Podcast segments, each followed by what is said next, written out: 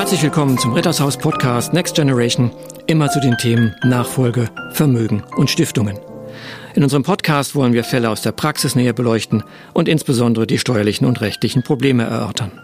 Heute begrüße ich im Studio, und da freue ich mich ganz besonders, Mitarbeiter vom Bankhaus Metzler. Und ich begrüße auf der einen Seite Frau Caroline Schulze-Palstring. Sie ist Leiterin der Kapitalmarktanalyse im Private Banking und Herrn Frank Naab, das ist Leiter Private Banking. Herzlich willkommen. Hallo, Herr Dr. Born. Herzlich willkommen. Vielen Dank für die Einladung. Danke für die Gegenvorstellung. Mein Name ist Werner Born. Wunderbar. Und ich freue mich, dass wir heute spannende Themen haben. Mal schauen, was der Buzzer heute sagt.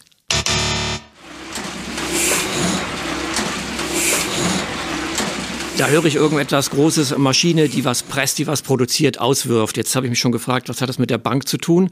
Wird da vielleicht äh, Geld produziert? Überleitung zu unserem Thema heute, Inflation. Was fällt Ihnen denn dazu ein? Ist das ein kurzes Thema? Reicht das für einen Podcast oder müssen wir da äh, mehrere Wochen einplanen? Nein, wir bekommen das äh, in Abwechslung zwischen uns beiden. Die sprechen, glaube ich, ganz gut hin innerhalb von ihren gewünschten 10 bis 15 Minuten. Wunderbar ein Riesenthema, das derzeit auch durch die Presse geht und bestimmt die Aufmerksamkeit erzeugen wird.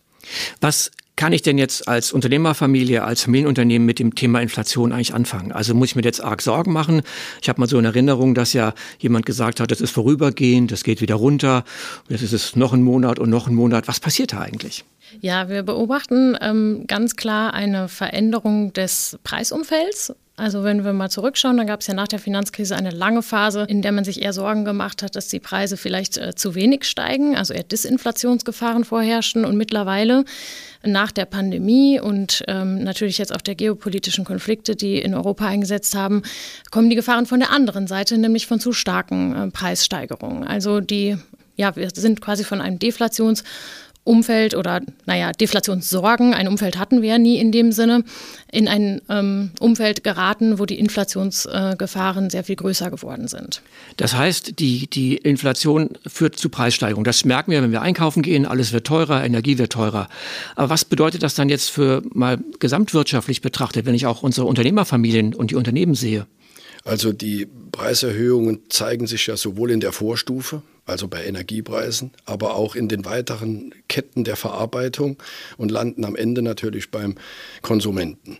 Aber für gerade der produzierenden Bereich ist es wichtig, dass natürlich äh, die Sprünge nicht zu erratisch sind, weil man natürlich die Produktion selber auch ein wenig unter Kostengesichtspunkten steuern muss und die Abnehmer müssen auch bereit sein, die Preise zu zahlen, die dann aufgerufen werden. Ansonsten geht es zu Lasten der Marge. Mhm. Und das würde die Gewinne der Unternehmen natürlich belasten. Also ich habe jetzt ein Beispiel, eine Unternehmerfamilie, die äh, sind im Bau tätig. Ja, die kaufen Grundstücke, projektieren das und entwickeln es.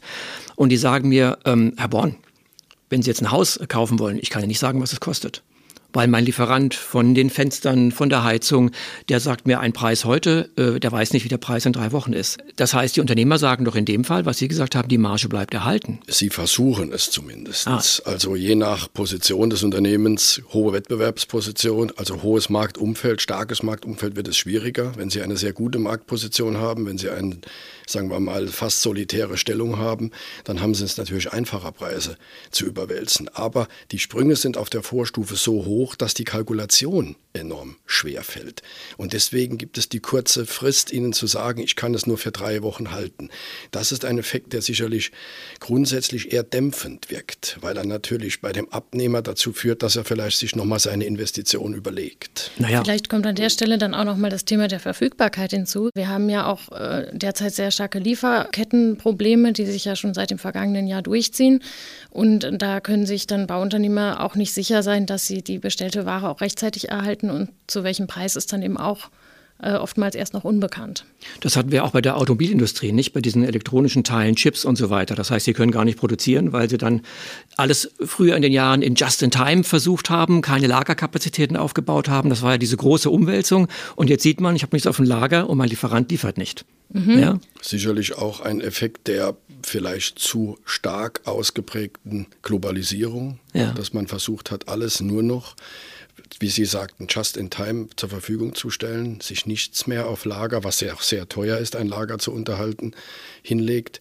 Aber die Abhängigkeit ist dann halt von wenigen, sagen wir mal, von Containern, die von Asien kommen, um ein Beispiel zu machen, natürlich sehr groß. Wir haben aber in Europa kaum noch Halbleiterindustrie. Also wir können jetzt auch nicht so tun, als könnten wir es von heute auf morgen umstellen.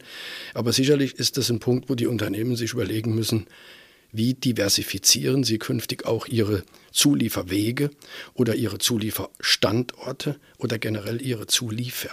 Ich hatte auch jetzt äh, einen Unternehmer, der sagte, ja, wir werden jetzt schon auch Lagerkapazitäten aufbauen. Das führt aber zu einer Verschärfung, weil die lagern Gas ein, ja, die wollen Energie einlagern, um unabhängig zu werden. Das führt wieder zu einer Verknappung, die Nachfrage steigt. Äh, ist das auch ein Problem?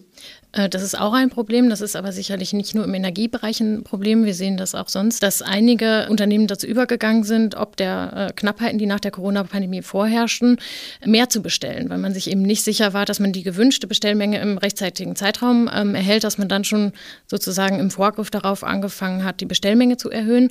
Und das hat dann natürlich die Lieferprobleme nochmal verschärft. Mhm. Interessant wird es dann sein, ähm, zu beobachten, wenn sich die Lieferketten wieder lösen.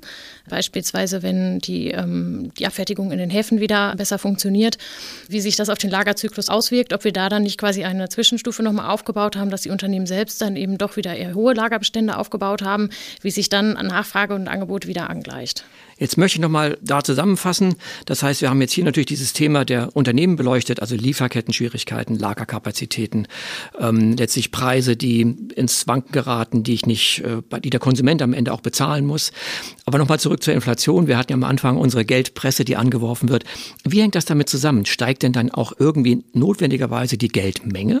Das ist sie ja bereits. Durch die äh, Programme der äh, Notenbanken vielfältiger Art ist die Geldmenge ja insbesondere nochmal im Folge der Corona-Pandemie nochmal ausgeweitet worden, war aber schon hoch. Das heißt, wir haben einen Überschuss an Geld gegenüber zu, einer zu geringen Menge eigentlich an Produkten oder an Realwirtschaft, wie Sie das wahrscheinlich eher sagen würden. Mhm. Viele haben sich ja auch gefragt, du hattest es gerade angesprochen, Frank, nach der Finanzkrise gab es ebenfalls auch schon diese großen Programme zur Geldmengenausweitung, warum damals denn keine Inflation aufgetreten ist, weil die Geldmenge eben damals auch schon hoch war. Und das hängt mit der sogenannten Geldumlaufgeschwindigkeit zusammen, also mit der Transaktionsgeschwindigkeit. Wie häufig wechselt Geld den Besitzer? Mhm. Und diese Transaktionsgeschwindigkeit steigt tendenziell dann, wenn die Inflationserwartungen des Konsumenten größer werden. Also mhm. wenn ich mir Sorgen mache, dass ich das Fahrrad in drei Monaten zu einem teureren Preis erlebe, kaufe ich es heute. Ja. Und das ist eben die große Gefahr, die wir im derzeitigen Umfeld sehen und die sicherlich auch die Notenbanken ganz eng beobachten. Wie entwickeln sich die Inflationserwartungen? Denn sollte sich dort nachhaltig etwas verschieben, sollten Käufe vorgezogen werden, weil ähm, eben aus den genannten Gründen, dann drohen wir in eine sich selbst verstärkende Inflationsspirale hineinzulaufen. Mhm. Und das ist eben der ganz, ganz wichtige Punkt für den längerfristigen Inflationsausblick. Vorher war das Geldmengenthema natürlich schon da.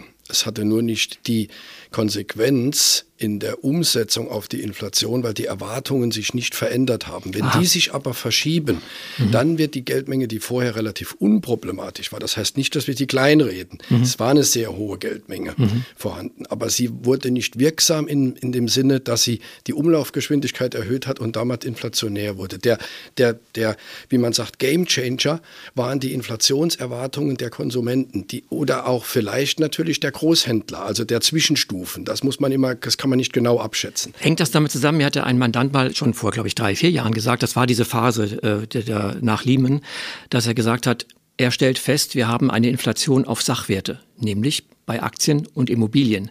Das war aber so, in der Erwartungshaltung der Bevölkerung kam diese Inflation ja überhaupt nicht an, weil wir hatten auch schon mal drüber gesprochen früher, der Warenkorb wird ja hier anders definiert als vielleicht in den Staaten. Und das ist doch auch noch ein Faktor, dass wir, das, das war schon da, wie Sie sagen, es holt uns jetzt quasi so ein. Ist da was dran?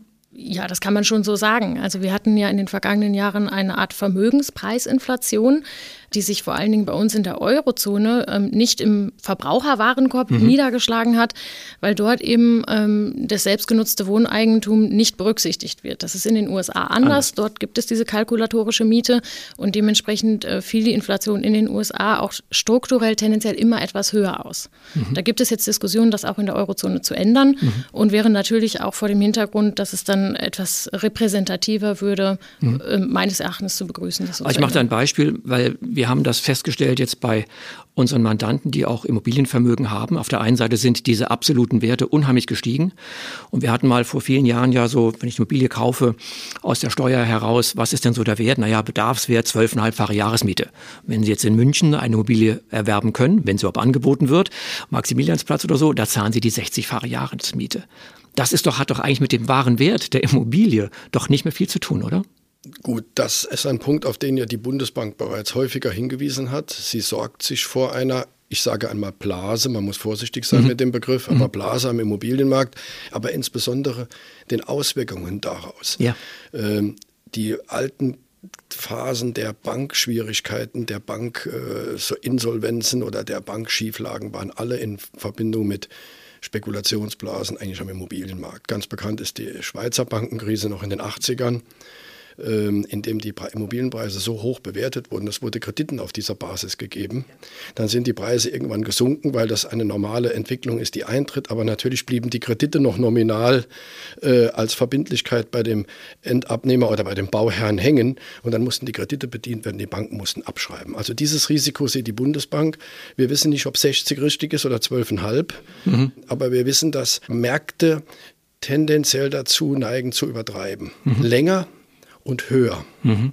Mhm. Aber es gibt halt keinen Regler, den Sie einschalten können, um das wieder zu korrigieren. Aber es gibt natürlich die Schwierigkeit, dass es dann auch zu ungeordneten Abbauprozessen kommen mhm. könnte. Mhm. Das mhm. ist, glaube ich, ein mhm. Risiko. Das ist ein Risiko. Okay, noch ein Satz dazu. Äh, es gibt natürlich einen Regler, aber der ist dann meist nicht so angenehm und das ist der Zins. Wenn der dann eben schockartig steigen würde, das wäre sozusagen der, der Marktregulator und da kann es dann durchaus mal zu Anpassungsprozessen kommen. Das aber ein gutes Stichwort, ich unterbreche da rein, weil das sind die Zinsen. Und da haben wir, glaube ich, uns nochmal überlegt, da machen wir noch einen extra Podcast draus, weil das ist ganz spannend, was Sie jetzt angeschnitten haben. Dann fasse ich mal so zusammen, dass wir sagen können, Inflation ist sehr komplex. Wir hätten sicherlich jetzt noch viele, viele Minuten über die eine oder andere Facette sprechen können. Wir haben besprochen die Unternehmen mit ihren Lieferketten-Schwierigkeiten. Diese Frage, ist meine Marge noch sicher? Kann ich noch im Grunde zu einem bestimmten Preis einkaufen, der garantiert ist und dann verkaufen? Wir haben dieses Thema jetzt äh, angeschnitten, dass wir dann auch die Zinsen mal beleuchten wollen. Ich würde sagen, heute machen wir mal Schluss.